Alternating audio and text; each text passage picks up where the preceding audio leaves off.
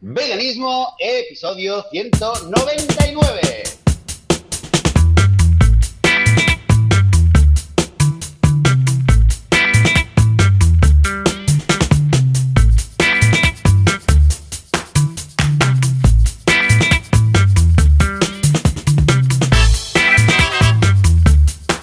Muy buenos días, bienvenidas y bienvenidos a Veganismo, el podcast, el programa donde hablamos sobre temas relacionados con la vida vegana, relacionados con el veganismo, con los derechos animales, con cómo ser vegano sin morir, sin sufrir en el intento. Señores señores, esto es el podcast Veganismo. Yo soy Joseph de la Paz de vitaminavegana.com y conmigo, un domingo más, está Joan Boluda de boluda.com.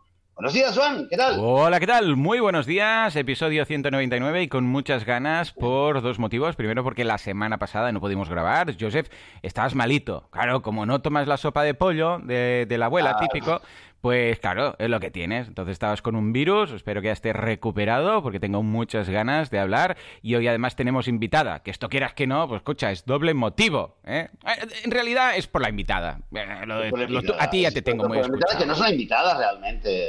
No, exacto, es una Por alumna aventajada. No hagamos spoiler, pero en general muy bien. La verdad, una semana muy correcta. Ya, Eh, eh, lo que estoy notando últimamente es que el veganismo ya como forma parte de mi, de mi vida eh, normal y está tan adaptado todo porque no hay, no hay choques, no hay mm, eh, discusiones. No, claro, a ver, también con el, con el COVID, pues como no discuta conmigo mismo, ya me explicarás, ¿no? Y en casa todos somos veganos, pero cuando dejas de hablar de un tema es cuando te das cuenta que ya forma parte de tu vida. Y en ese sentido, pues la verdad, muy contento, muy feliz.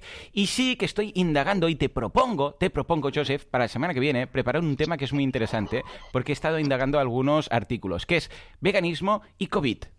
Es decir, no solamente las causas que han llevado a este COVID y a esta pandemia, que tienen un origen del tema de trato animal, etcétera, y de la, todo lo que sabemos que es la industria cárnica, etcétera, de distintos tipos de animales, sino luego también ah, el tema de si los veganos pues pueden o no, a ver, no digo contagiarse, porque contagiarse te contagia ese punto, pero cuando sufre la enfermedad y hay un, o sea, si pillan el COVID, si puede afectar o no más o menos, porque algunos dicen que si la flora intestinal, algunos dicen que si el no sé qué, que si estás más sano, que si estás menos sano. Y he encontrado varios artículos, eh, no vamos a, flipar aquí, o sea, va a ser muy científico todo, ¿eh? No vamos a decir, ah, los veganos estamos más fuertes. No, ya no estamos, no estamos a ese nivel, no nos vamos a rebajar, pero sí que en The Vegan Society hay varios artículos muy interesantes que hablan de qué pasa con el, o sea, de, de tanto el origen, ya os digo, ah, como de los contagios, como también de la salud y de si es realmente eh, correcto decir que por ser o no, por tener una dieta basada en plantas o no, puedes o más o menos conti- eh, contagiarte o te puede pillar con más o menos fuerza. Y, mm, y ya os digo, me ha gustado mucho la aproximación, he leído varios artículos y ellos también enlazan otros varios y creo que sería muy interesante porque también hemos hablado en su momento de la vitamina D, que algunos art- artículos decían que si estaba ligado o no, algunos decían que sí una cosa, que sí la otra, luego también, ah, bueno, es igual, no adelanto, pero creo que podría ser un tema muy interesante para ordenar un poco los conceptos y no tener confusiones ni ambigüedades. ¿Cómo lo ves? Vale, pues mira, muy interesante. Yo, eh, eh, la verdad es que en principio habría dicho de antemano que, mm, que probablemente no hay información fidedigna. de- O sea, que realmente podemos flipar, podemos irnos en plan, eh, ¿sabes? Discusión de, de bar, Correcto. pero, pero no sabías. Dices que hay información. Sí, sí, sí, hay cosas chulas, eh, y hay información fiable, pues no- nos lo empollamos y Sí, sí, sí. Mira, te próximo. paso por el chat, te paso por ¿Eh? el chat un artículo que ahí lo resume bastante y luego también te, mm, te manda a otros artículos, ¿vale? Eh, y responden a cosas como eh, ser vegano hace que no te contagies, ser vegano hace que si te contagias sea, mm, o sea, la carga, bueno, no la carga vírica, sino los síntomas sean mejores o peores. Se podrían evitar futuras pandemias si todo el mundo fuera vegano. Hay algunos, puede ser que haya gente que trabaje en fábricas de animales y tal, puede ser que ahí haya más contagios y tal, fábricas, bueno, de la industria cárnica y tal. O sea, es, es un artículo muy interesante, ¿eh? y ya os digo que me lo he leído todo, lo tengo que acabar de analizar porque hay enlaces que incluye que aún no he ido, pero que es todo muy, o sea, cuando no hay datos te dice que no hay datos, sí, te dice, esto no tiene nada que ver y efectivamente te puedes contagiar igual, por ejemplo, la, la, la primera pregunta ya te dicen, em, no, o sea, por ser vegano no vas a dejar de contagiarte, puto, o sea, es que no hay más, o sea, son muy neutrales y muy objetivos en este sentido, pero hay cosas y hay preguntas como por ejemplo si la causa del COVID ha sido por esto, si podríamos evitar futuras pandemias si evitáramos esto, ¿no? Que creo que está muy bien, es muy interesante, o sea que te lo dejo ahí para que hagas los deberes para la semana que viene, episodio 200. ¿eh? Sí, vale, pues me parece perfecto, pues durante la semana nos lo vamos a estudiar y lo que... Mm, em, durante la semana lo que, lo que posiblemente hagas, le voy a pedir consejo a, a una amiga que es una alumna aventajada aquí en el mm. podcast, que seguramente que me da muchos consejos para poder estudiarme el tema. Y, eh, y es el momento realmente de, de, darle la palabra a, dicho una invitada, pero más bien es una invitada que está aquí en su casa. Buenos días, Lucía. Un aplauso para Lucía.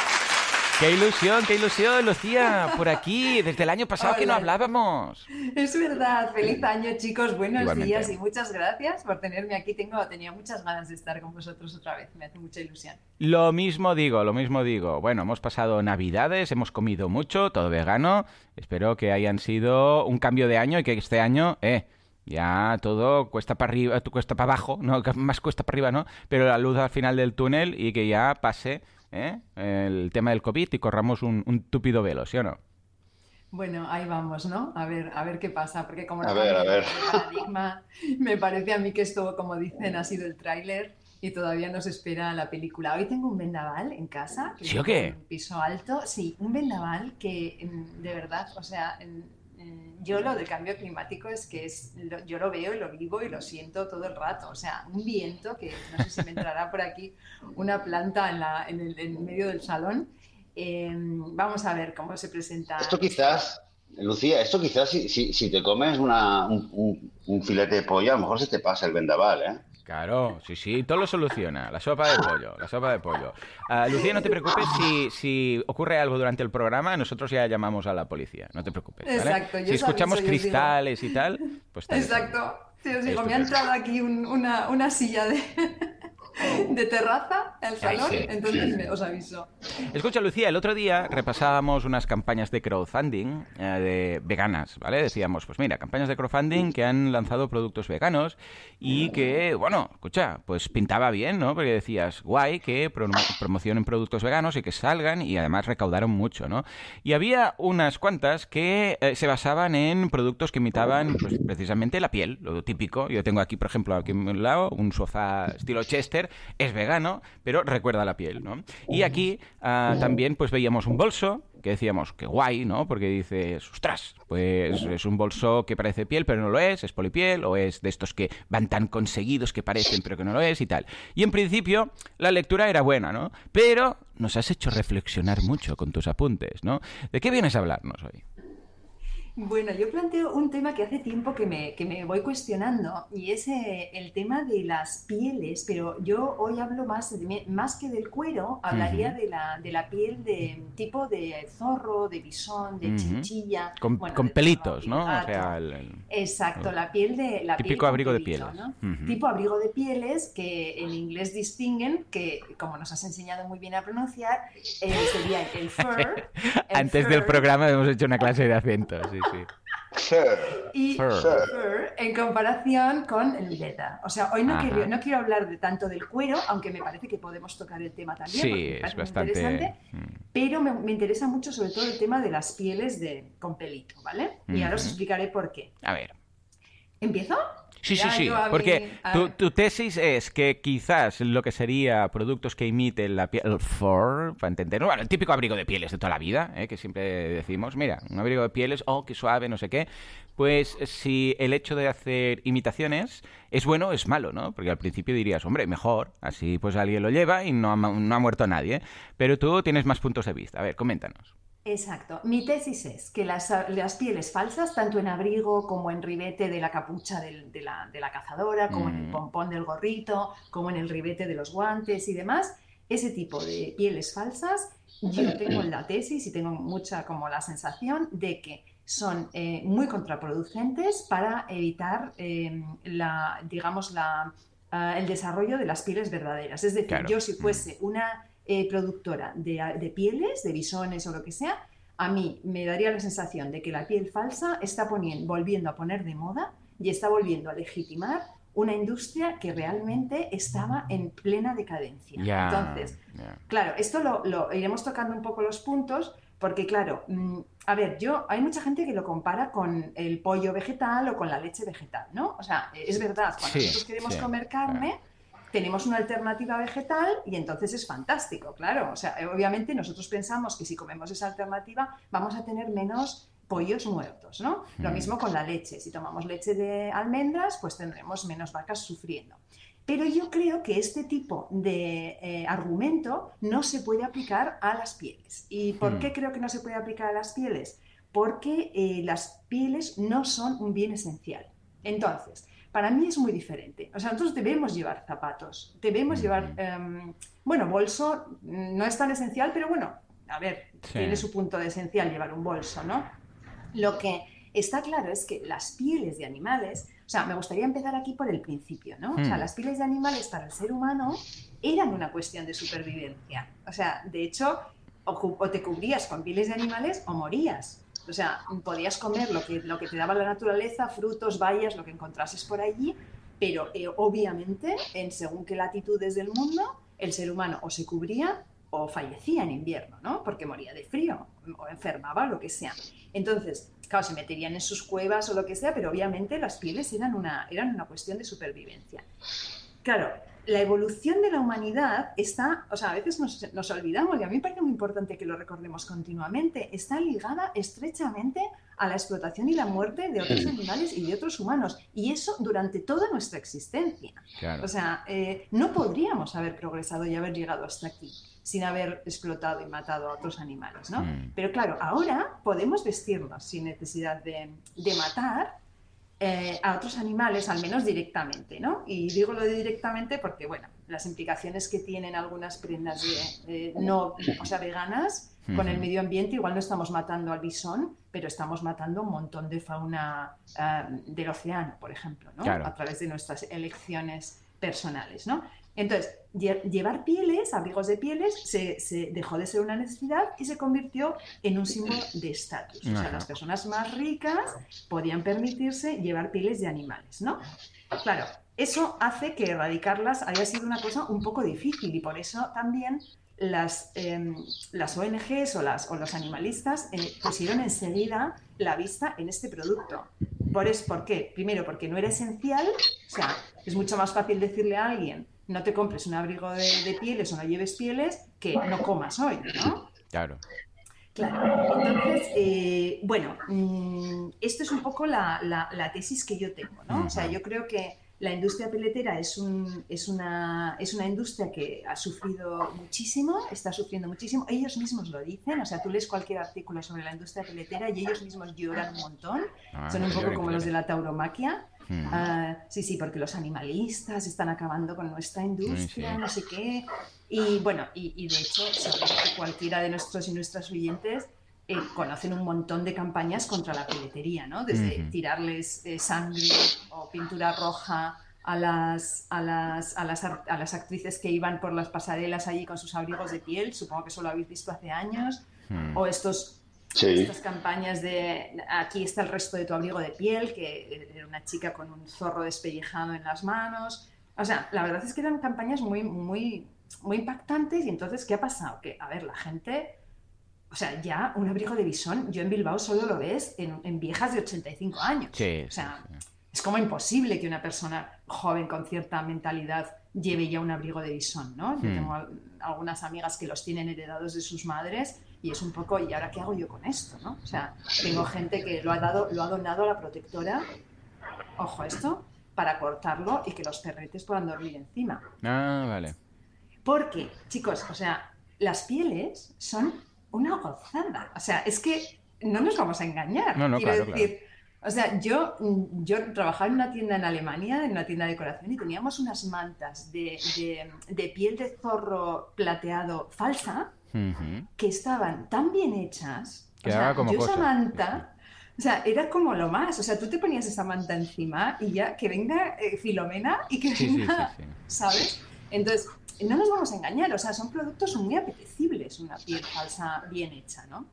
Entonces, eh, ¿qué ha ocurrido? La industria, yo sigo, ¿eh? O sea, estoy en plan de Sí, sí, sí, sin, sí, sin sí. freno. Estás, Vale. estás embalada, vamos. No, no, pero vosotros me cortáis, ¿eh, chicos? Si Sí, queréis. sí, sí, sí. ya- Es que nos enamoras, nos enamora la voz, No, entonces claro, claro, es que quedamos me- no, yo me quedo así hipnotizado, escuchándote y está interesante. A ver, pero... de momento eh, que coincidimos plenamente, es lo que decíamos. Es Yo, algo yo- yo que... tengo una, una, Mm. mini op- una, una- una observación eh, sobre lo que has dicho y así ya luego no, no tenemos que volver atrás. Cuando dices que, o sea, distingues el tema de las pieles del tema o de los, del caso de las carnes vegetales, por ejemplo, del pollo vegetal y tal, porque dices que, claro, que la- la- las pieles no son un bien esencial, ¿vale? Pero, pero no, no, no me queda muy claro esta decisión, porque también podemos decir lo mismo, o sea, eh, cuando yo, si yo le digo a una persona, no comas un filete, tampoco le estoy diciendo que, que deje de comer, come garbanzo y no un filete, igual que le decimos al que come pieles, eh, perdón, al que se viste con pie, con un abrigo de pieles, que se ponga otra prenda para ir abrigado. Eso en primer lugar. Y segundo, lo que creo, mira, yo no conozco mucho este mundo, ¿no? Pero lo que sí eh, veo es que es algo muy cultural y hay gente y, y países sobre todo, eh, Canadá, por ejemplo, Rusia, donde el tema de un abrigo de pieles es algo que está muy, pero muy, muy, muy arraigado también en gente joven y es gente que a lo mejor eh, quizás puede tener una sensibilidad por, por bienestar animal, por algún tema determinado, pero si le dices el abrigo de pieles, ahí dice, aquí no, hasta aquí podíamos llegar. Ajá. O sea, quizás hay gente que va y dice, quiero, una- eh, quiero comprar huevos de, de- de gallinas libres o lo que sea, porque digamos que le importa algo, pero el abrigo de pieles, que estamos que han nacido con eso, eso no se lo pides. Entonces, quizás para una persona, quizás en España, que a lo mejor le hace gracia, le gusta porque es, porque es agradable y tal, eh, es, un abrigo de piel es una cosa, pero para una persona que ha nacido en Rusia y que para esa persona el abrigo de pieles es, es, es algo, mm, es parte de, su infancia, es parte de- de su cultura y simboliza mucho más que un abrigo, quizás ahí, ahí el tema es diferente.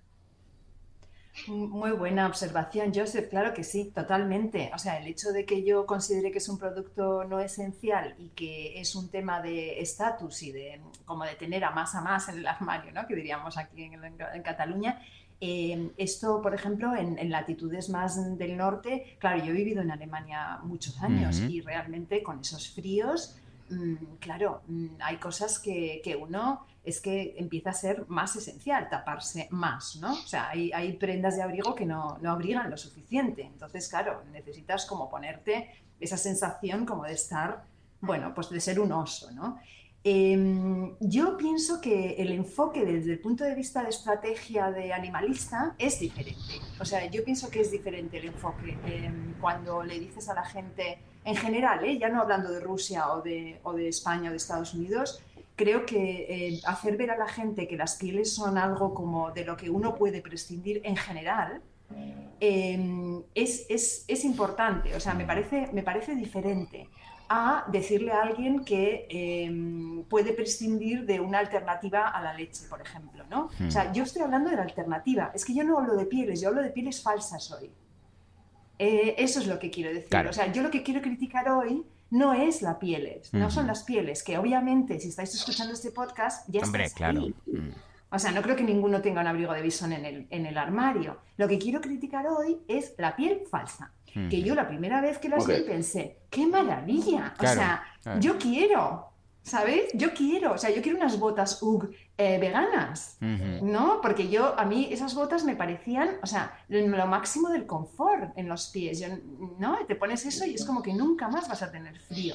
Entonces, claro, ese es mi dilema, ¿no? Es como, la, para mí la alternativa a la leche, la leche de almendra, nunca la voy a criticar. Porque, o sea, claro que tenemos que potenciar la leche de almendra, porque la gente ha de seguir tomando leche o quiere seguir tomando leche. Entonces, la leche de almendra es una alternativa fantástica. Pero no tenemos que tener un abrigo de, con pelos en el armario, ni un, ni un gorro con pompón. O sea, ¿qué aporta el pompón al gorro? Ya. ¿No? Es un poco... em, ya te digo, ¿eh? quizá el tema de Rusia habría que darle otra vuelta, ¿no? O darle otro enfoque allí, en ese país, y quizá los activistas de allí tendrán que enfocarlo de otra manera. Pero, por ejemplo, en Alemania, el tema de las pieles está súper mal visto y es un país donde alcanzan temperaturas bajo cero, ¿no? Ujú. O sea, que también Sí, es un tema muy cultural. Eh, pero me parece muy interesante lo que dices, Joseph, porque obviamente esta gente ha crecido y ha vivido así y es su cultura, ¿no? Como, bueno, pues lo que decíamos antes, es que nos han acompañado miles de años, ¿no? Los, los, eh, la, la explotación animal y es de donde venimos, ¿no? Mira, si Y- profundizamos, Lucía, perdona, si profundizamos un poquito más en esta diferencia antes, antes de seguir, eh, se me ocurre también que podríamos encontrar contextos culturales en los cuales, por ejemplo, la leche o el queso sea totalmente opcional y no sea para nada una necesidad. Yo, por ejemplo, desde los 9, 10 años, creo, mm, eh, odiaba la leche, la leche de vaca, la odiaba, dejé de tomar leche. Entonces, para, por ejemplo, eh, o en muchos países de, de Asia, eh, la leche o, sobre todo los quesos eh, no son tan populares como son en Europa o en otros países occidentales. Entonces creo que imaginemos por un momento en un contexto en el cual nadie come, eh, nadie come queso, por ejemplo, o casi nadie come queso, y solamente como un estatus de, de- vida moderna o de occidentalización, etcétera, de repente venir y empezar a promover quesos veganos haría un efecto similar, o sea, también promovería, promovería, digamos, eh, a gente que no lo usa. Entonces creo que es una- sí que es una cuestión de números, es cierto que es una cuestión de números y sin duda eh, yo recuerdo antes de ser vegano que el tema de las, de, lo- de las pieles cuando lo veía eh, también me, me- me indignaba mucho, ¿no? Mm. Y yo ya decía, hace muchísimos años decía, ah, ¿cómo puede ir la gente con, con un abrigo de piel? Esto antes de ser vegano. Y es curioso, ¿no? Por- Porque tiene, es como un punto, quizás es, es un flanco débil dentro del especismo por algún motivo. Yo pienso que es una, es una, era una, un, un enemigo fácil, un blanco fácil, precisamente por esto, porque era un símbolo de capricho. O sea, tú eres una caprichosa. O sea. ¿por qué tienes que llevar este abrigo a esta presentación de, de- de- a esta fiesta? O sea, pudiendo llevar cualquier otra cosa. Eres una caprichosa y una hortera. O sea, era como, ¿por qué Mm. te tienes que vestir con un animal muerto encima? ¿no? Exacto. Entonces yo creo que para, lo- para el activismo animalista ha sido una, una, bueno, una, una forma fácil de empezar, ¿no? Ujú, mucha, empezar. mucha gente está. De hecho, las estadísticas muestran que la gente joven, eh, bueno, pero a unos niveles es que de, de 80% y así rechazan claramente el uso de pieles, que es muy gracioso porque rechazan el uso de pieles, pero repito, llevan la capucha con el ribete Claro. de pelito, Sí, sí, sí, llevan el guante con el tal y llevan el gorrito con el pompón, que es lo que ha hecho la industria lo. Claro, que es lo que ha hecho la industria peletera para salir un poco del paso, ¿no? O sea, ya ese abrigo de bisón marrón que llevaba mi abuela, ese ya no lo ves en la gente joven, pero la industria peletera no es tonta y también se ha, se ha puesto como en, se ha puesto las pilas, ¿no? Ujú. Entonces, respecto a la situación de, a mí me parece una pena, porque hemos conseguido llegar a un punto en el que realmente hay un rechazo social máximo, hay como mucha concienciación, hay como tal, y claro, mm, bueno, voy a contar un poco cómo está la industria peletera, ¿no? Pero cuéntanos, Mira. cuéntanos. 11, 11 países de la Unión Europea ya han prohibido la cría de animales por su piel, Mm. ¿vale? 20 a nivel global. Y entre ellos están países como Reino Unido, Austria, Holanda, que es el segundo productor de bisones de la Unión Europea, Croacia, Eslove- Eslovenia, Francia, Irlanda, bueno, un montón de países, ¿no? Entonces, ahora la pandemia de la COVID, que es que ha sido, eh, está siendo de verdad un- una, es que iba a decir estocada, pero es un término taurino y es horrible, ¿no?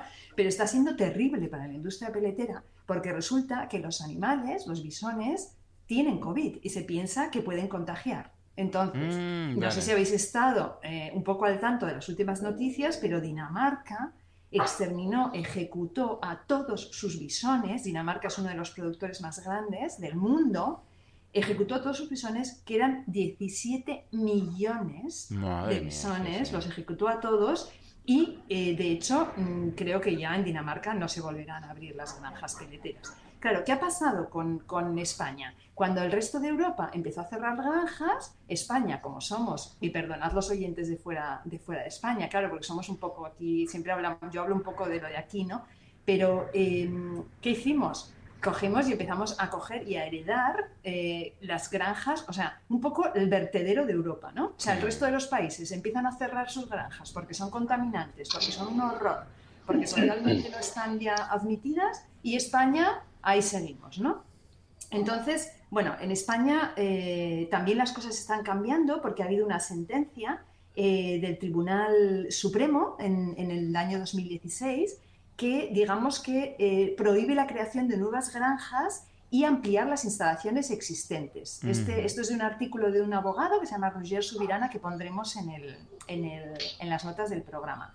Entonces, en este momento en España el tema de la peletería está en un momento muy delicado, o sea, están sufriendo mucho. Quedan unas 38 granjas de bisones activas y están la mayoría en Galicia. Entonces, es muy importante que sepamos que en estas granjas nos imaginaríamos que trabaja gente, ¿no? O sea, 38 granjas, ¿qué vamos a hacer cerrando 38 granjas? Hmm. Pues igual en las 38 granjas trabajan 25 personas, porque hay una por granja o incluso en hmm. cada, en, para dos granjas igual hay una persona. O sea, no es una industria que dé tanto trabajo, hmm. que es como esta falacia que tienen los, de la tauromaquia también, ¿no? que al final solo alimentan a cuatro familias. Y, y la industria de, esta industria realmente es un, o sea, es un desastre a todos los niveles. ¿no? De hecho, mira, mientras preparaba estas notas, que fue ayer o antes de ayer, leí que Galicia iba a matar a 3.000 bisones por tema de COVID y de hecho hace unos, hace unos meses Teruel ejecutó a casi 100.000 bisones, ¿no? O sea, estamos hablando de una cosa mm, completamente insostenible, ¿no? Entonces, eh, esto respecto a la industria peletera, yo no sé si hace falta que entremos en las condiciones de, vida de, esta, de estos animales. Mm, lo mencionamos un poco por si hay alguien aquí muy despistado y que, haya empezado ahora hace muy poco. A ver, eh, las condiciones de vida de, los animales en granjas de, para la piel son mm, horrendas, o sea, horrendas, insalubres, enfermedades, infecciones, de esas jaulas que tienen, no tienen base abajo y están con las patitas andando por, por la, digamos, por el, el metal. Em, agresiones entre animales, heridas profundas, y entonces luego la forma de matarlos es especialmente horrenda porque los gasean, los electrocutan por vía bucal o anal o vaginal para no estropear la piel, eh, muchas veces se despellejan vivos.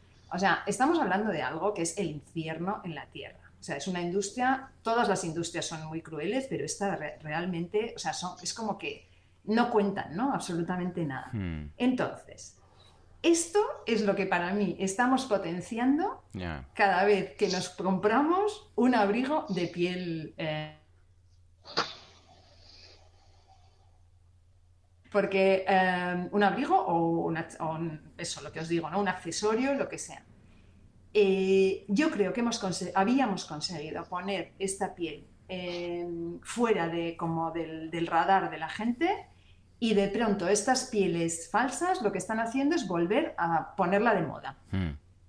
Pero esto es así realmente, Lucía. O sea, hay. Em, o sea, yo, yo, no lo conozco pero realmente esta industria, pero, pero se puede decir que la industria peletera sí, me, me, imagino y me imaginaba que estaba en decadencia, pero ¿hay algún dato o, o se sabe realmente que ha tocado fondo en algún momento y en los últimos años, debido a, las falsas pieles, está empezando a retomar?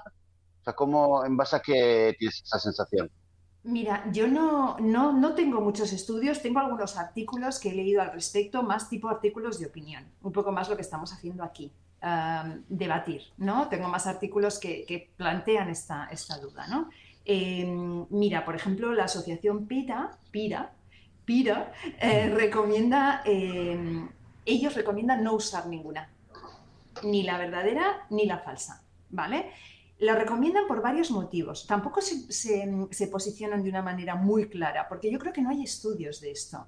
Pero a mí, desde un punto de vista intuitivo, si yo fuese una productora de pieles, yo estaría encantada de que Stella McCartney saque su abrigo de piel. Ya, ya estaría encantada. Sí, sí, sí.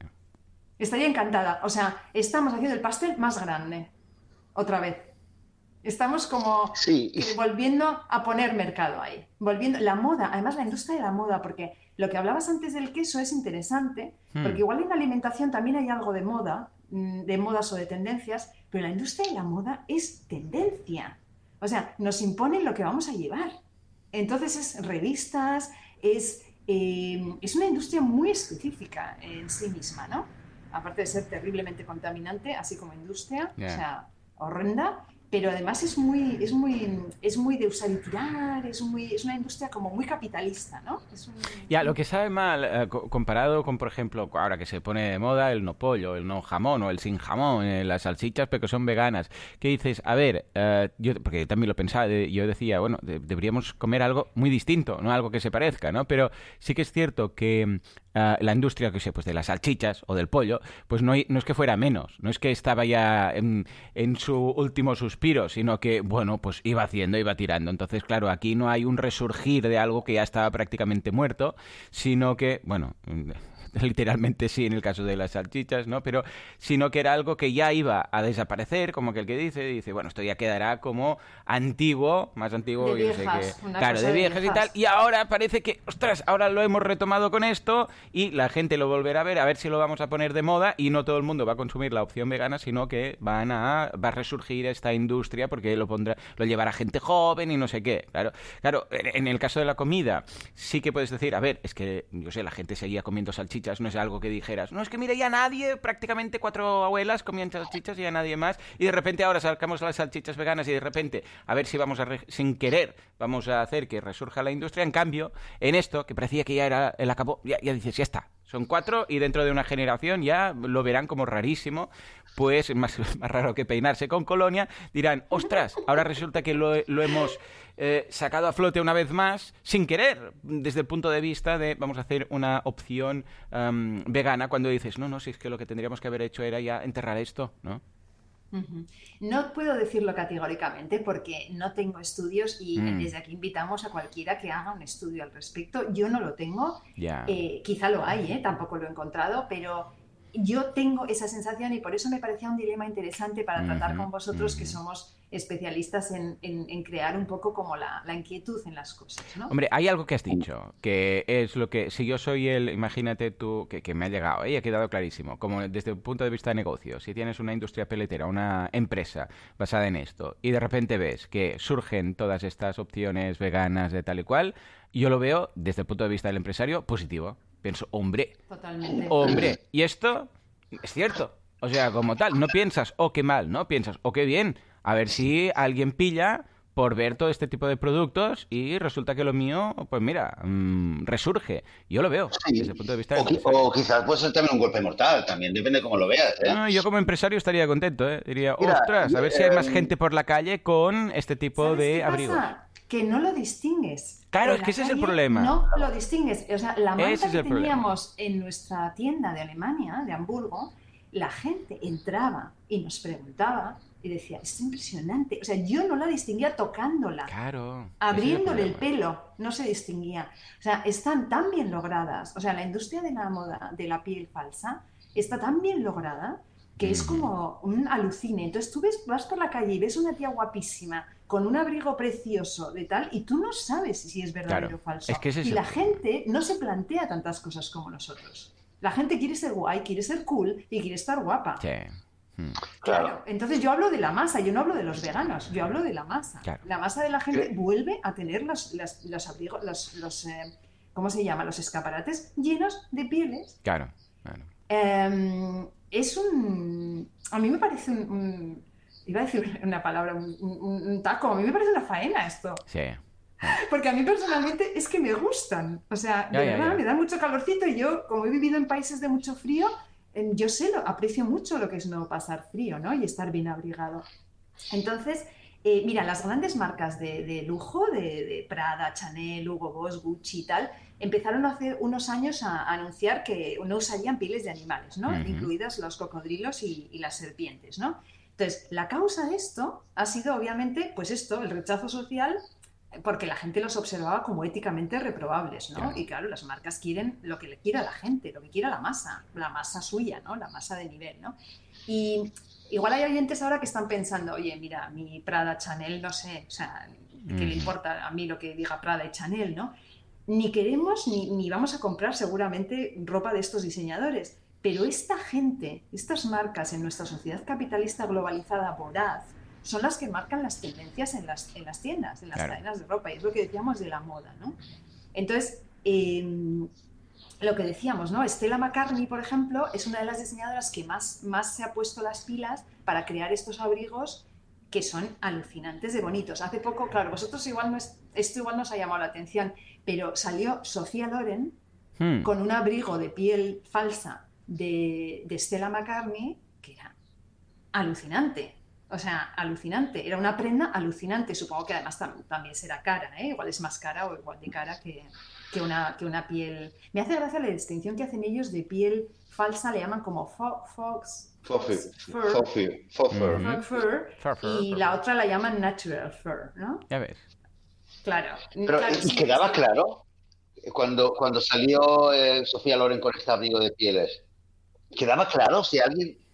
O sea, yo quizás lo veo y paso de largo y a lo mejor sí que me pienso que, ah, mira, Sofía Loren con abrigo de piel y punto, pero digamos que quizás alguien a quien le interese más eh, lee un poquito, le queda claro a esta gente que es un abrigo de, de piel no de animales. Bueno, yo, claro, yo lo vi con mi, claro, con mi, con mi, imagínate a mi Google lo que me enseña, ¿no? Entonces yo lo vi en noticias veganas, claro, eh, yo en todo eran estas revistas de vegan news, no sé qué, salía eso, Sofía Loren with the, with the fog, fur, eh, tal, tal, qué bonito, precioso, de Stella McCartney, no sé qué, era como todo el rato en la noticia, era que el abrigo de pieles de Sofía era, era, era de piel falsa, sí, sí. Esa era la noticia que yo leí. Claro, claro. Ahora, la gente que lo viera en una revista generalista, pues como el Hola, eh, seguro que no ponía que era de piel falsa. O sí, igual era promoción de Estela, ¿eh? Y entonces era promoción de Estela McCartney y en todas partes hablaban de, su abrigo, ¿no? Puede ser. No, la verdad es que lo desconozco. Es interesante. Es, creo que es muy importante, eh, algo que, nos, nos, lo habías contado antes, no sé si lo, creo que no lo has dicho antes cuando has mencionado a Petra, el tema del, de los pins, ¿no? Que también decían, ah, si, ya si llevas piel, ¿no? Cuéntalo, cuéntanoslo, a ver. Sí, no, eh, es que no he terminado con lo de pira. Pira, es que me encanta porque ellos lo dicen así, pira. Eh, pues eh, ellos no recomiendan tampoco la falsa, pero por otro motivo, que también es ah. horrible, muy horrible, y este muy desconocido, y es que se han dado casos de abrigos etiquetados como piel sintética ¿vale? Tú te vas, te compras como vegano tu abriguito de piel sintética, de pieles, ¿eh? Y resulta que es piel de gato, hecha en, China o de perro, ¿vale? Entonces, se ha dado, se han dado estos casos, ha habido escándalos de esto, ¿no? Que se ha, se ha, hecho una prueba de ADN de esa piel y era de un animal. Y el tío, los tíos lo etiquetan como piel falsa, ¿no? Entonces, claro, desde, esta, mm, desde este dilema que ya es, bueno, o sea, tú imagínate, te compras el abrigo de piel sintética pensando que, bueno, por lo menos, y los que es de un gato. Es que es muy fuerte, ¿no? Entonces, han hecho unos pins que puedes poner en el abrigo para señalizar que tu abrigo de piel no es de piel verdadera, que es de piel sintética. Entonces, es una manera como de, oye, ojo, ¿eh? que no se distingue porque está súper bien logrado, pero aquí no ha muerto ningún animal, entre comillas entre comillas. No ha muerto directamente despellejado ningún animal, digamos, ¿no? Es interesante, es una... Es interesante. O sea, eh, está claro que el, debate existe, el dilema existe, y yo pienso que no somos muy conscientes, porque yo alguna vez lo he sacado en redes sociales y tal, y la gente me mira como diciendo, ¿qué me estás contando? Mm. O sea, enseguida me lo comparan con la leche, me lo comparan con el eura. Yo no lo veo comparable, me parecen cosas diferentes desde el punto de vista de marketing, pero ya os digo que no tengo respuestas hoy, ¿eh? O sea, hay un tema... Sí, perdona, Lucía, hay un tema realmente mm, que es diferente y es el tema del, del qué dirán, ¿no? De la apariencia que da. Eh, creo, que, creo que es la principal diferencia que hay con otros temas de comida. Em, porque si, si, comes una hamburguesa de Beyond Meat o de cualquier otra hamburguesa vegetal, digamos, o te la comes en tu casa, o normalmente te la comes en un restaurante vegano o en un lugar donde pides la hamburguesa vegana y digamos que queda más claro, ¿no? Porque la tienes que pedir, la tienes que cocinar, tienes que tratar la comida, cocinarla, prepararla de alguna manera y sabes, y la gente sabe que estás comiendo algo que es vegano. Em, pero claro, con un abrigo de piel, eh, vas por la calle y realmente estás empezando a causar, estás, estás divulgando algo, entonces la, apariencia o la, entre comillas, la campaña publicitaria que le estás haciendo a un producto al que no quieres hacer campaña es, inevitable, quizás. Eso es. Sí, sí. Mira, y de hecho, como las pasarelas se están llenando de este tipo de pieles sintéticas, de este tipo de abrigos y cosas de pieles falsas, lo que yo sí he estado leyendo es que la industria de la peletería, la, la piel de animales, está contraatacando. Entonces, ¿qué está haciendo? Pues mira, en lugar de decir tenemos el pastel más grande y nos lo vamos a repartir, está diciendo, muy bien, aquí tenéis vuestra piel falsa, pero resulta que vuestra piel, falsa está hecha de pieles sintéticas, es decir, está hecha de fibras sintéticas, de poliacrílicos, de poliéster, o sea, de plásticos, ¿vale? En un momento en el que todos sabemos cómo está el planeta. Claro, entonces, y quizá no matamos, la industria de la peletería dice, muy bien chicos, vosotros vais de guays porque no matáis a 50 bisones para hacer un abrigo, pero resulta que estáis contaminando todo el medio marino, estáis contaminando el planeta con vuestro abrigo de, fibra sintética, ¿no? Estáis contaminando el hábitat y la, biodiversidad. O sea que hay, em, eh, hay debate, digamos. Hay una campaña... Hay una campaña muy interesante que la encontré esta mañana eh, buscando información sobre el tema. Se llama fakefurfacts.com, o sea, eh, datos de, piel falsa. Y al principio me lo encontré, o sea, cuando entré, primero pensé que era precisamente, eh, digamos, pro, pro, animales, ¿no? Digamos, explicando, explicando las ventajas que tiene. Pero rápidamente ya me empecé a dar cuenta que eh, o sea, es, es, la industria peletera haciendo campaña. Lo, curioso es que tiene artículos que explican realmente lo que has dicho antes, Lucía, de que hay pieles eh, sintéticas que luego han descubierto que contienen eh, productos de origen animal, tienen pelo o todo tipo de restos de animales, pero también diciendo no es vegano, realmente no es vegano, no lo uses, con lo cual un poco están intentando evitar que más gente gente vegana lo use y luego eh, usa mucho el argumento de la ecología, la sostenibilidad. Pero todavía me pregunto si, si esto indica, o sea, por un lado, como decías, Joan, ¿no? tú eres un empresario de la industria peletera y dices, ay, qué bien, ¿no? Eh, cada vez hay más gente eh, llevando eh, abrigos de pieles sintéticas, mejor, porque a la larga nos va a ir bien.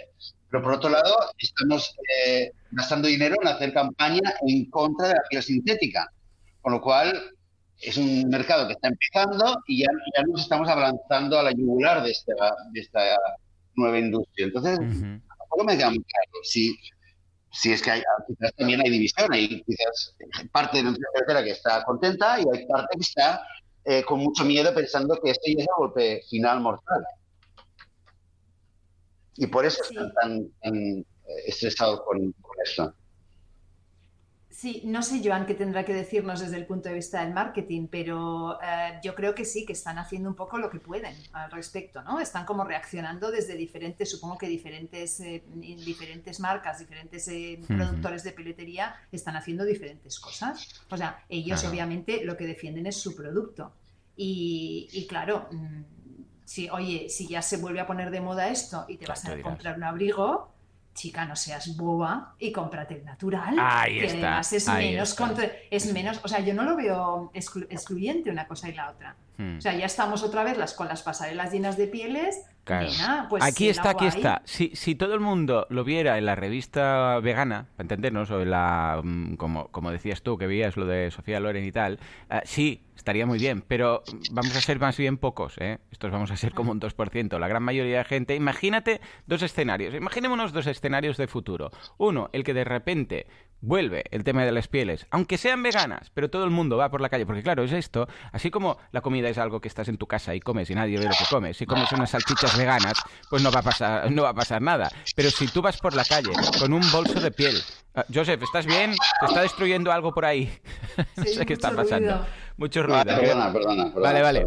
ah, si alguien, eh, imaginémonos que vamos por la calle y cada, yo qué sé, 10 personas que nos cruzamos, de repente cuatro van con pieles que resulta que son veganas, pero que no lo sabemos, porque desde nuestra vida normal, que no somos veganos activistas, que no analizamos todo esto, de repente lo vemos. Es como si viéramos que de repente la gente vuelve a llevar, yo qué sé, sombrero de ala. Diríamos, ay, mira cuántos sombreros de ala. La gente parece que le vuelve a gustar el sombrero de ala. Y todo el mundo va de gángsters y la funda de violín. Pues escucha, esto pasaría lo mismo con, si, con, con gente que de repente dices, ay, mira, eh, estoy viendo mucho zapatos de piel de cocodrilo, estoy viendo muchos zapatos, eh, muchos bolsos de piel, estoy viendo que regresa el tema mm, y además, eh, lo lleva incluso gente joven, eh, estoy viendo que gente joven está, mira, con, con fur, ¿vale? Con este, estos abrigos de piel, ¿será que ahora ya se ve bien?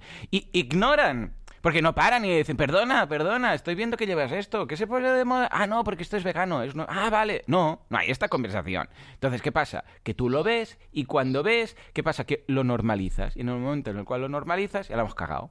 ¿Por qué? Porque está normalizando algo que hasta ahora, cuando lo veías, era muy anecdótico, era, hola, qué raro una persona que lleva esto, ¿no? Bueno, pues esto es lo mismo. Cuando se normaliza algo, mal asunto. ¿Por qué? Porque estoy seguro que si incrementa, lo que dice eh, Lucía, si incrementa este tipo de producto y se vuelve a poner de moda, por ejemplo, entre la gente joven, eh, los aquí la, el marketing malvado y maligno de los de la industria de piel dirá, hey, mira, ¿has visto? Se ha, vuelto, se ha vuelto a poner de moda, la gente eh, joven lo lleva, cómprate este que es el de piel piel, es del bueno, ¿eh? El otro es para los que pues no tienen tanto dinero y no pueden permitirse esto. Esto es lo que estamos acojonados en este sentido. Porque, claro, lo, te cruzas por la calle. Gracias, gracias. Oh, viniendo de ti. Sí, no. Joan, pero si yo soy tu fan number one. Eh, no, eh, además, fijaros, yo no sé si a vosotros os ha pasado, a mí me ha pasado alguna mm. vez incluso con la alimentación, que de repente le hablas a alguien de la carne, de la, pues de la hamburguesa de Eura, por ejemplo, esta vegetal, y te dice, qué asco. Mm. Sí, sí. Porque la, ¿no? ¿Qué dices? ¿Perdón? Sí, sí, pero te voy a contar yo. Sí, sí, sí, sí. No te hablo de, veganos, ¿eh? Te hablo de gente de que te dice, pero qué asco, si esto no es natural. Entonces, lo natural es coger una vaca, matarla, degollarla viva, degollarla tal, no sé qué, sacarle las vísceras tal, y hacer una hamburguesa. Sí, sí, sería, ¿sabes esos documentales de cómo se hacen las cosas, que se ve todo el proceso? Dices, Asco, espera un momento, vamos a enseñarte el proceso de producción de esta hamburguesa natural, entre comillas, que es de la vaca muerta y tal, y una que será pues hecha con todos estos vegetales. A ver cuál aguantas. Ya no digo a ver cuál te gusta más, es a ver cuál aguantas ver hasta el final, paso a paso, porque estamos hablando desde recoger la planta y hacer la mezcla a quitarle el cordero a su madre, matarlo, degollarlo, colgarlo de este hilo, digo, de esta de este gancho, ver cómo pues, se desangra. Vamos a ver ambos. Y entonces me dices cuál te da más asco. Claro. Exacto. a ver cuál de los dos tenemos que poner graphic content en cuando lo eso, en Facebook. Eso, porque claro, cuando chafar un, un, un, pedazo de brócoli da un reparo que bueno, cambio ver degollar una vaca, ningún problema. Claro, es que sí, sí, cuando vienen con el que asco, pero lo entiendo, ¿eh? Entiendo. Sí, pero es que ellos, para ellos, lo natural es esto. Entonces, lo mismo pasa con las pieles. Ellos, o sea, ahora la gente de la peletería, que, que, de verdad que es una industria que es un lobby potente y que tiene su, también su fuerza, pues han cogido y han dicho, vamos a ver, o sea, lo que está pasando es que vais de guays y os estáis cargando el medio ambiente. Entonces, obviamente, obviamente, esto no es cierto, porque eh, la peletería mm, tradicional, aparte del sufrimiento animal, que es un tema que ya solo con eso deberíamos no estar hablando de nada más, pero aparte de eso, las granjas son extremadamente contaminantes, ¿vale? Porque utilizan un montón de productos químicos. De hecho, es un tema, por ejemplo, en Galicia, que es un, es un tema y es un problema, porque la mayoría de granjas de España están en Galicia. Y el procesado posterior de la piel, porque claro, el ser vivo, la piel mm, se deshace, se pudre, eso lo habéis hablado en alguna ocasión, me parece. Claro, se pudre, se, se, llena de gusanos y se pudre. Entonces, ¿cómo tienes que hacer para que esa piel no se pudra? Bueno, tienes que hacer un montón de, de tratamientos implica un montón de productos derivados del petróleo, un montón de químicos, con lo cual el tratamiento, o sea, la piel, mm, la piel verdadera, la piel de, animales, es eh, eh, totalmente contaminante, o sea, es, asquerosa. Pero la otra no es inocua. Claro. O sea, no vamos a hacer como que lo fuera, ¿vale? por ponerle la etiqueta vegana, oigo un ruido muy raro. Sí, creo que Joseph tiene obras al lado. ¿Puede ser tú, Joseph? El vecino, el vecino taladrando. Vale, vale, tranquilo, No hay problema. Si, si, acaso puedes ir muteando puntualmente, pero luego cuando hables, mm. desmutea, porque si no, no te vamos a escuchar. Vale, sí, sí, sí, sí. Es lo que iba haciendo antes, pero ahora Vale, vale. No, disculpa. mi mano diciendo a Bonnie, que también está inquieta, y entonces estoy entre Bonnie y, la, y el vecino, imagínate. Eh, yo sé eh, multitarea, no te preocupes. Retomamos, retomamos, espera. Sí, sí, Lucía, decías. No, decía, bueno, que decía que obviamente lo que la industria de la peletería dice que la suya es una industria limpia, pues no, no, no es cierto. La industria peletera es una industria extremadamente contaminante, pero la industria de la peletería falsa tampoco es una industria limpia. O sea, no lo es, porque se utiliza, como, como decimos, eh, materiales provenientes de, pues eso, de plásticos, de, de, poliésteres y cosas así. Y luego hay, em, os quería comentar que hay estudios de ambas partes en este sentido medioambiental, ¿eh? Eh, que apoyarían ambas, ambas tesis. ¿no? Hay un estudio de 2012, que lo dejamos en las notas del programa, que ellos lo realiza la Federación de Comerciantes de Peletería, con lo cual no se esconden, y concluyen que la piel de animales tendría un menor impacto medioambiental y sería mejor para la salud humana que la piel falsa, mientras que hay un otro estudio que mostraba que la piel de bisones tiene un impacto medioambiental más negativo que la piel falsa. Entonces dejamos las notas en los enlaces en las notas ah, del programa, pero por ejemplo, yo mi madre que era una persona así muy bueno, pues que tenía le importaba mucho el tema de la salud y las cosas naturales y era alguien pues que, que se cuidaba y tal, ella, por ejemplo, eh, siempre intentaba vestir prendas em, de, naturales para ella. Y para ella naturales era, bueno, el algodón, pero también la lana. Claro, o sea, mi madre las cosas sintéticas, la ropa sintética le parecía, no le gustaba nada, me parecía una cosa como insana, ¿no? Entonces, claro, es un debate complicado porque hasta que la industria no nos saque eh, alternativas más sostenibles y seguras, como tejidos, pues estos de la piñatex y todos estos tejidos que, que de verdad son, digamos, cumplirían todas las, las lo, que, lo, que nosotros buscaríamos, ¿no? Que no es ni, ni, ni degollar, ni, ni despellejar al animal, ni tampoco eh, mandarle nuestra porquería al océano. Eh, hasta entonces, yo pienso que el tema de las, de, de los, de las pieles con pelitos eh, deberíamos evitarlo. Y, y, lo digo con pena porque os digo que soy una de esas personas que me gusta. O sea, yo soy una, he sido una consumidora de, de capuchas con ribete y de y de, estas cosas me gustaban y de botas con pelito, ¿no? Entonces, bueno, esta sería un poco lo que yo lo que yo quería venir a comentar hoy, pero la verdad es que no tengo respuestas, ¿eh? O sea, no tengo respuestas categóricas, no soy hoy no voy a decir, "Ay, esto lo tengo clarísimo" y tal. No. O sea, lo de hoy es eh, más lanzaros este dilema que a mí me inquietaba. Y, y, cómo hacer desde el punto de vista de, del marketing vegano, desde el punto de vista del, del qué vamos a promocionar, ¿no? ¿Qué tipo de mensajes vamos a lanzar en redes? ¿Vamos a compartir cada vez que alguien lleve un abrigo maravilloso de piel falsa? ¿O vamos a pensárnoslo? Hmm. No, no, ahí, ahí, ahí, ahí, a nivel práctico, porque todos hemos hablado y ahora sí, ahora después del podcast seguro que todos vamos a ver, esto es así, ¿no? Vamos a ver en Instagram o en Facebook algún, algún, alguna imagen de estas y a ver, y a ver qué hacemos realmente. No hay una respuesta clara, yo tampoco tampoco me siento al 100% de un lado o de otro. ¿eh? Es un tema realmente, realmente complejo. El, tema, el ¿sabes qué? Creo que mm, quizás lo escribí a ti por, por mail antes del, episodio, pero cuando nos propusiste este tema, me, me, acordé de, una, de un tema, un concepto que lo había, lo había aprendido hace muchísimos años de pequeño eh, en la religión judía, que es el tema del qué dirán que en principio puede parecer un poco superfluo, poco importante, pero em, no lo conozco muy bien, pero lo que sí sé es que hay cosas que, digamos, como cada religión tiene sus cosas prohibidas, ¿no? Y no se puede hacer eso, no se puede hacer lo otro. Pero resulta que hay, hay toda una categoría eh, bajo el término del el qué dirán, o sea, lo que, la apariencia que das, que hay cosas que están, técnicamente deberían estar permitidas, pero la religión las prohíbe porque podría dar pie a que otra persona que lo esté viendo diga, ah, pues si este hace esto, pues a lo mejor puedo hacer yo tal. Y entonces llevaría a alguien a infringir una norma. Para, y lo comento porque, porque, de hecho, siempre me ha llamado mucho la atención, ¿no? Hasta qué punto eh, la influencia que puedes tener tú si sales a la calle y haces una cosa, como por ejemplo un abrigo de piel, puede realmente influir. Un poco en la línea de lo que, de lo que Joan había explicado antes. Eh, y, y creo que es muy importante que, nos, que vengas a hablar realmente aquí al podcast sobre ese tema porque por lo general es algo que no, no lo tenemos tan en cuenta. Incluso si hay gente que luego en los comentarios nos va a poner, sí, pero aún así es verdad, la hamburguesa vegetal. Bueno, el debate es bueno y es positivo, ¿no? Porque, porque es bueno que nos lo planteemos, que a veces, un poco en la línea de, a ver, ¿qué más podemos hacer por los animales? Pues a lo mejor, ¿qué más podemos hacer aparte de no consumir y de difundir y de no sé qué?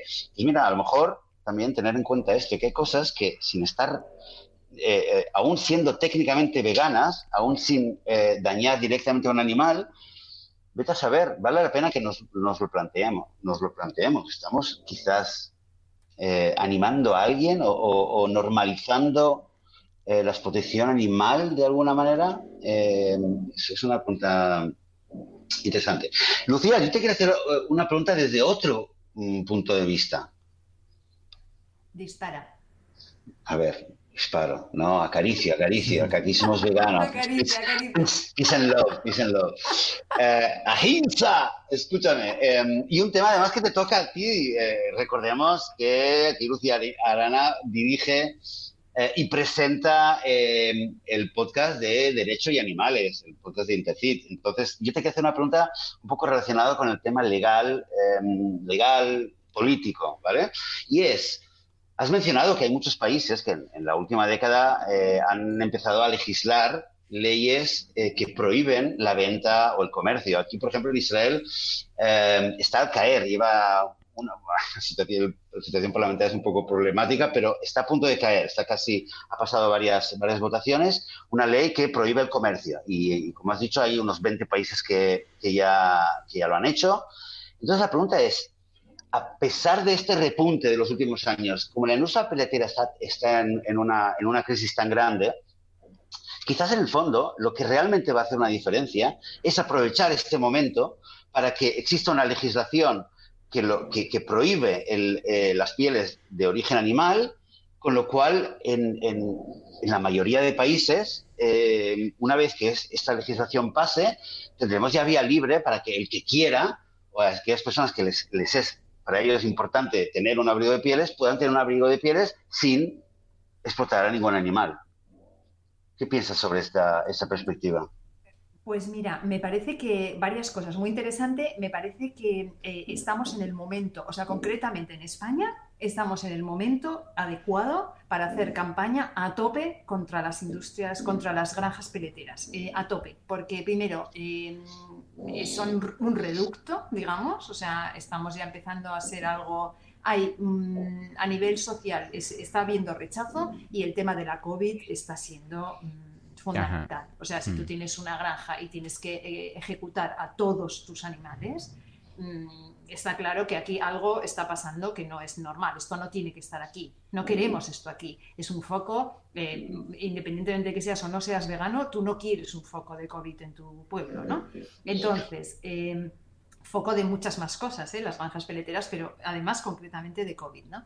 Entonces, en ese sentido, creo que estamos en el momento de eh, darle pues, ese, final legal, legislativamente, a esta, a esta industria. Lo que creo, desgraciadamente, es que como vivimos en un mundo globalizado y eh, de capitalismo feroz, eh, esto es un poco rollo como eh, la ley seca, o sea, eh, no se puede hacer, bueno, no lo hago, no lo hago aquí, lo hago en otro país. Entonces, lo que va a pasar es que China se va a frotar las manos y en lugar de tener no sé cuántas miles de granjas, va a tener miles de miles de miles, ¿no? O sea, si en España dejamos de comer cerdo, los cerdos de campo frío van a China. Eh, son exportados. No se, no, se no se matan menos cerdos en España porque dejemos de comer cerdo los españoles. Mm. De hecho, se, se, matan, mm, creo que más cerdos. O sea, el veganismo sube, pero los animales se matan más. O sea, no estamos salvando ni un solo animal los veganos. O sea que ah, tenemos que darle un poco una vuelta a esto porque eh, algo, algo tenemos que hacer, ¿no? Entonces, creo que desgraciadamente lo que va a pasar es que, es que la, industria peletera se va a mover a otro sitio y va a seguir eh, masacrando animales y va a seguir, eh, pues eso, mm, suministrando al tipo de personas que, que, la buscan. Y más aún si encima la piel falsa se pone otra vez de moda. habría, que, puntualizar, eh, perdóname, Lucía, yo no, no, la verdad es no, no me ha gustado tanto esta. Eh, o sea, el mensaje de decir eh, el veganismo sube, pero se matan más animales, es verdad, pero decir que no estamos salvando ningún animal. Tampoco, creo que tampoco es, sería justo decirlo, porque sí que es verdad que si en España, por ejemplo, en cualquier otro país, eh, hay más gente que, se hace vegana, se come menos carne, quizás en ese país se están, eh, se están consumiendo eh, menos animales, pero hay otros países donde, por desgracia, el consumo de carne y de otros productos animales está subiendo mucho más de lo que crece el, veganismo. Entonces, digamos, uno va, de un lugar va, va, para el otro, como has dicho, es la globalización. pero probablemente si, tú y yo y Joan y todos los oyentes estuviéramos em, eh, comiendo carne todos los días, pues eh, eh, en las granjas y en la industria ganadera habría más animales aún que tienen que, que tienen que matar para proveer la demanda. Pues ahí no soy, no soy ninguna experta, yo sé, pero si el veganismo está creciendo, si el veganismo está creciendo en un porcentaje muy alto en España, estamos hablando de 10% de personas serían flexis o, o vegetarianas, ¿no? El 10% de la población. Y sin embargo, la industria del cerdo eh, mata cada año más animales en España. O sea. Mm, por exportación. Por la exportación. O sea, ¿tú crees que si no, no, subiría el veganismo matarían todavía más? O sea, en lugar de crecer un 10%, sí, hubieran crecido un 25%. Sí, estoy, estoy convencido. estoy convencido.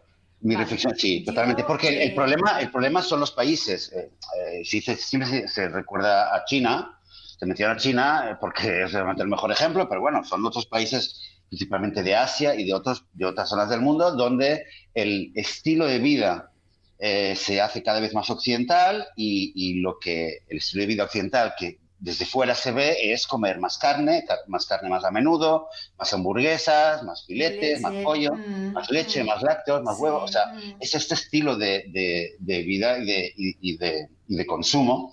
Entonces, a medida que en esos países la población crece eh, y esta misma población que quizás antes comía no sé, un filete a la semana o al mes, ¿vale? Ahora mismo lo está haciendo cada tres días.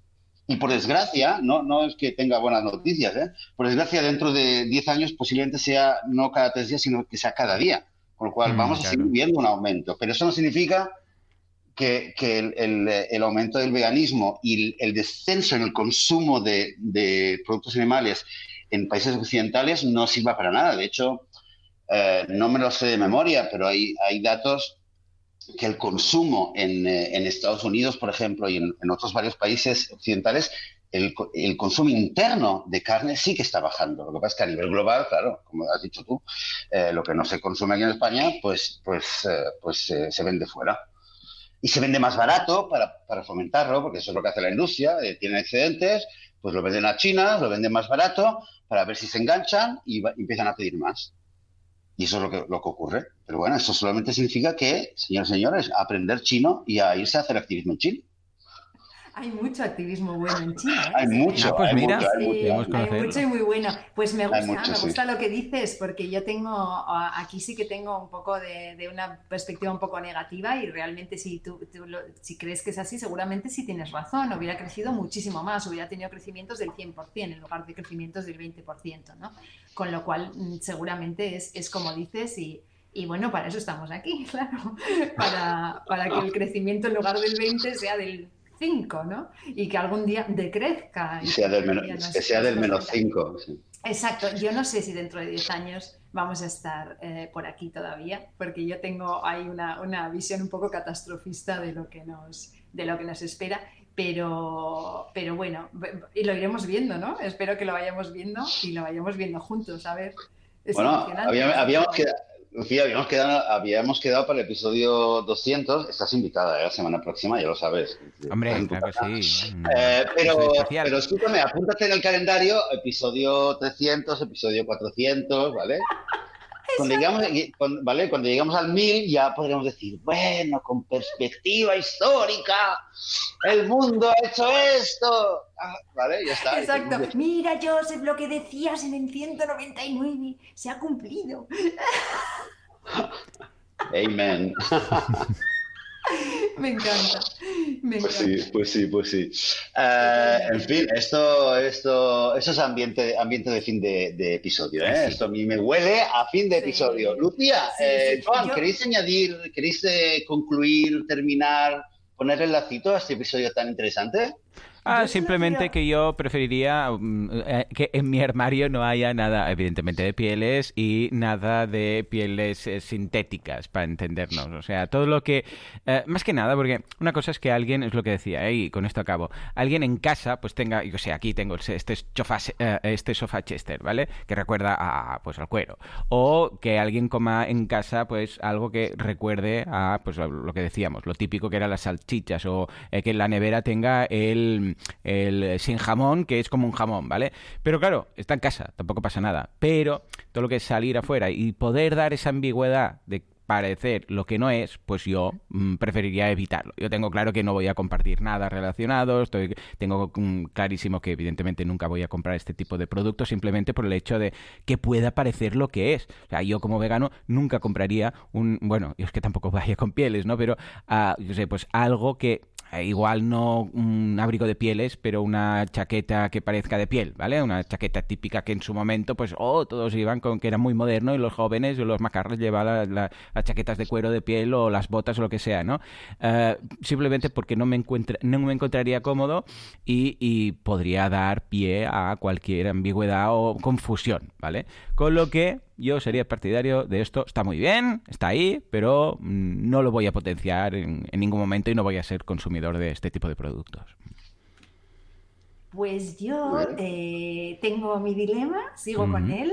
Eh, supongo porque yo quizás soy también más eh, target de este tipo de, producto, ¿no? Que vosotros, al ser mujer, pues y sin querer hacer un comentario de tipo, de tipo sexista, pero Em, lo que me interesa mucho es que la gente aporte. O sea, creo que es un programa en el que os pido de verdad a la audiencia, porque como yo tengo mi dilema, os pido de verdad que comentéis. Ayuda. Sí, sí, a ver, a ver. pide ayuda. Sí, y sobre todo os pido ayuda, mm, a ver, mm, de verdad, hay comentarios que quizá, pues, mm, un poco reflexionando, ¿no? O sea, vamos a reflexionar entre todos y vamos a ayudarnos un poco en serio, vamos a tener un, debate riguroso, ¿no? No vamos a comentar a lo, a lo, bueno, comentad lo que queráis. Pero me parece sobre todo interesante si tenéis alguna información interesante al respecto. O sea, si a alguien por lo que sea le ha llegado alguna cosa de, en este sentido, porque, bueno, yo he hecho una búsqueda de información, pero, pues, bueno, sabéis que no que, no he tenido los mejores tiempos últimamente y no he tenido que no he buscado la información de la forma que yo suelo buscarla, ¿no? Más profunda y tal. Entonces, si la, si, si la gente nos puede pasar cosas interesantes a este respecto, yo os lo agradezco mucho, porque es un tema que me interesa mucho y en el que a mí me interesa profundizar. Dicho, dicho de otra manera, queridas oyentes, queridos oyentes, eh, eh, Lucía está en Barcelona ahora mismo. Eh, ahora mismo tenemos 12 grados en Barcelona, pero el martes por la noche vais a tener 6 grados centígrados. Hace un viento que nos lo has comentado antes, un viento que parece que estáis en una, en una nave espacial con sillas volando Lucía tiene frío, le gusta el, le gusta el tema, ¿vale? Muy bien. Me gusta, la piel suavecita. Entonces, claro, queremos saber, Juan y yo queremos saber, ¿le, compramos un abrigo de, piel vegana o no se lo compramos? Ayudadnos, a nosotros también, ¿vale? Ya está. Exacto. Y luego, para terminar, despedirme, me gustaría dedicarle este episodio a mi perrita Matilda, que se me fue esta semana, ¿vale? Claro que sí. Eso lo Cuenta con, ello, desde aquí un, mucho Cariño. Todos hemos pasado por alguno de esos momentos, todos hemos tenido algún, algún acompañante que ya no está con nosotros, o sea que eh, gracias por habernos alegrado la vida y espero que nosotros también lo hayamos hecho a ellos. Eso es, gracias a todos los que nos han alegrado la vida y están por ahí al otro lado del arco iris haciendo el tonto y esperándonos. Eso, muy bien, bien dicho. Eh, pues un abrazo muy grande. Muchas gracias, Lucía, eh, de nuevo por haber venido, habernos eh, aportado estas nuevas perspectivas que, como siempre haces.